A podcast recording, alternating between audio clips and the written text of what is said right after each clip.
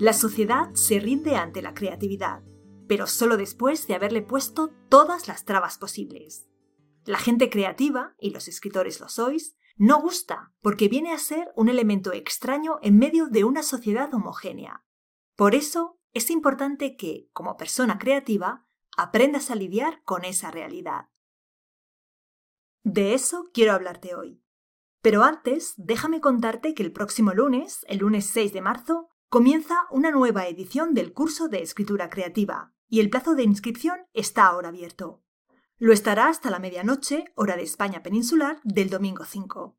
Si te gustaría formarte con nosotros y quieres pasar los próximos tres meses aprendiendo los elementos que intervienen en un texto literario y cómo usarlos, y ponerlo aprendido en práctica escribiendo textos que la profesora leerá y comentará contigo, apúntate al curso de escritura creativa. Nos encantará tenerte a bordo.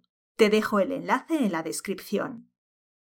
En la novela El pobre Goriot de Honoré de Balzac, Vautrin, uno de los personajes, dice Nos doblegamos ante el poder de la genialidad. La aborrecemos, intentamos calumniarla porque toma sin compartir, pero nos doblegamos si persiste. En pocas palabras, la adoramos de rodillas cuando no hemos conseguido sepultarla en el barro.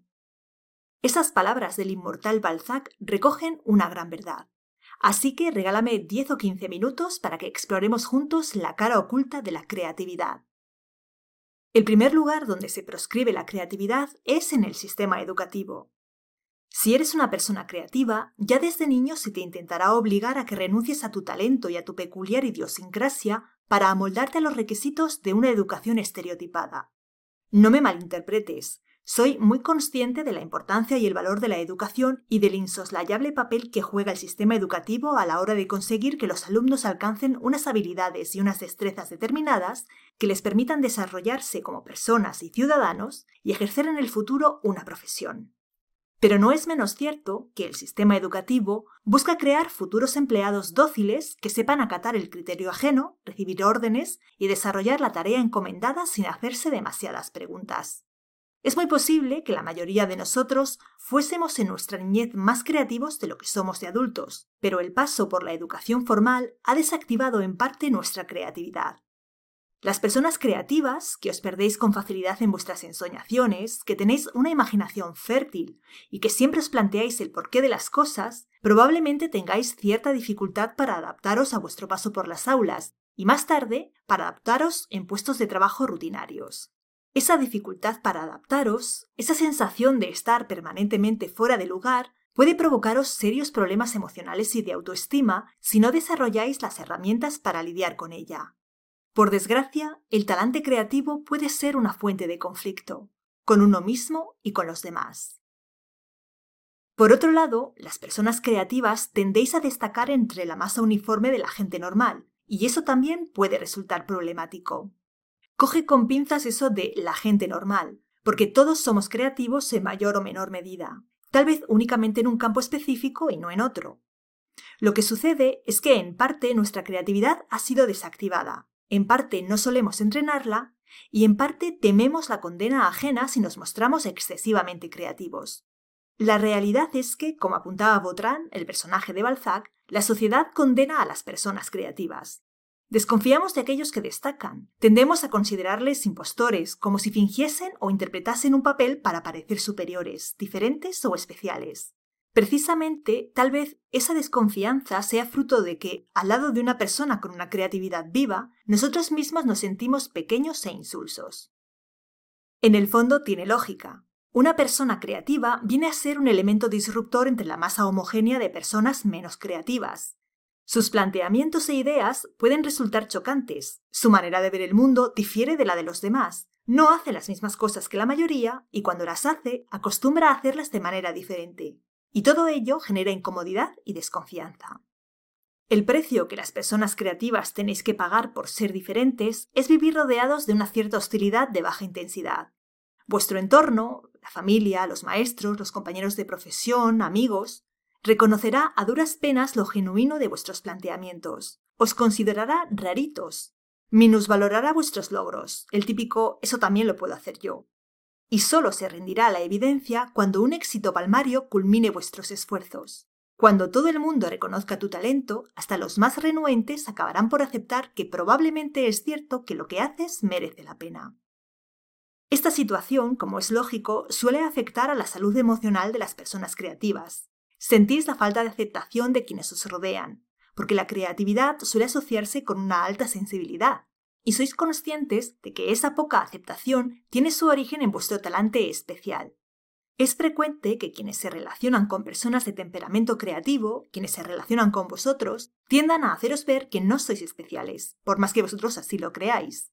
Y para ello minusvalorarán los frutos de esa creatividad o vuestra creativa forma de ser. A causa de todo ello, las personas creativas tendéis a percibir vuestra diferencia como un defecto, no como algo de lo que sentiros orgullosos. No eres tú quien se cree especial, son los demás quienes te tratan como si lo fueras y tu conciencia de ser diferente a menudo te hace sentir mal y desubicado. El resultado es que las personas creativas tratáis de ahogar o disimular vuestra creatividad para así encajar en la uniformidad circundante. Si te esfuerzas en esconder tu talante creativo, si lo has hecho desde pequeño o si lo haces durante demasiado tiempo, la realidad es que, en efecto, puedes ciertamente herir de gravedad tu creatividad, ya que esta es como un músculo que necesita ser entrenado de forma constante. Hay un artículo en el blog en el que se explican algunas maneras de desarrollar la creatividad si eres escritor. Te lo dejo enlazado por si te apetece leerlo. Otra consecuencia fruto del carácter punitivo con el que la sociedad acoge la creatividad es que las personas con una mente creativa tendéis a aislaros. Para evitar conflictos, acabáis por reducir el contacto con los demás, rehuyendo las situaciones que puedan poneros en riesgo de destacar. Por eso el aislamiento es otro de los problemas a los que os enfrentáis las personas creativas. Los creativos tendéis a aislaros como una estrategia para evitar que los demás os consideren personas que buscan descollar, fingidores o raritos. Como además el propio temperamento creativo tiende a la soledad, el aislamiento puede volverse todavía mayor. Las personalidades creativas tendéis al aislamiento. Es en soledad donde escucháis mejor la voz de vuestra imaginación, donde podéis desarrollar vuestras ideas y donde tenéis libertad para soñar, crear, planear e idear. Las personas creativas disfrutáis estando a solas, perdidos en vuestro rico mundo interior. Pero esa característica también pone en alerta a quienes os rodean, que de nuevo ven extraño o sospechoso ese deseo de soledad. En especial en una sociedad tan hiperconectada como la actual, donde todos tendemos a volcarnos hacia afuera y a rehuir los momentos de soledad. De modo que quienes sois creativos tendéis a aislaros por naturaleza, y esa tendencia se ve reforzada al actuar como un mecanismo de defensa ante un entorno que os estigmatiza. Pero si te aíslas demasiado, puedes no tener los recursos para lidiar con los efectos de esa soledad y el discurso pernicioso que tu propia mente puede estar creando. Porque la mente creativa también duda. Tu personalidad creativa se debate en la duda acerca de si tus ideas o concepciones son en realidad valiosas o útiles. Si además desarrollas alguna actividad artística, como es el caso de la escritura, dudarás de tu talento, de tus capacidades, de la pertinencia y solvencia de tu obra. Y aislado, carecerás de una visión externa que te ayude a poner las cosas en perspectiva, a valorar con ecuanimidad tu trabajo y tus ideas y a salir de los atolladeros mentales en los que a veces tu creatividad te haga encallar. Por eso a los creativos os resulta tan útil tener mentores o relacionaros con otras personas que también desarrollen trabajos creativos. A pesar de la oposición de su entorno y del conjunto de la sociedad, que mira con sospecha y prevención a las mentes creativas que destacan por no adecuarse a las ideas y modos generales, muchas personas creativas logran alcanzar el éxito. Tal vez sea necesario puntualizar que el éxito no consiste en alcanzar la fama o un cierto nivel de ingresos, aunque por supuesto puede incluir ambas opciones. El éxito para alguien con carácter creativo consiste en materializar el proyecto que un día imaginó, en el caso de un escritor, el éxito es, por tanto, concluir la obra e idealmente que ésta sea leída. Por desgracia, tener una mente creativa no te asegura al 100% que seas capaz de materializar tus proyectos, de culminar una obra. Para alcanzar el éxito te hacen falta tres ingredientes más. Esos tres ingredientes son un plan, perseverancia y resiliencia. Sin ellos es como si tuvieras un coche con un potente motor, pero sin gasolina, ni ruedas, ni volante. Tienes una visión y tienes las ideas para llevarla a cabo. En el caso de un escritor, tienes un argumento y unos personajes y sabes cómo usar los elementos de la ficción para contar esa historia de la manera más interesante. Pero si no tienes un plan bien estructurado para trabajar en tu obra, es muy probable que nunca acabes tu novela. A los creativos fantasear se os da muy bien, pero eso no es suficiente. Si no tienes un plan, los mil inconvenientes de la vida diaria se cruzarán en tu camino para impedir que tu idea vea la luz. Falta de tiempo, pensamientos limitantes, procrastinación. Tu plan debería incluir desde un buen trabajo previo a la escritura que te permita conocer cada recoveco de la obra, aunque planteado con flexibilidad para dejar espacio al cambio creativo, hasta una buena organización de tus jornadas de trabajo, pasando por una buena calendarización de las distintas fases del proceso de escritura. Ya he dicho antes en diversas ocasiones que escribir es un trabajo exigente que, además, se prolonga en el tiempo.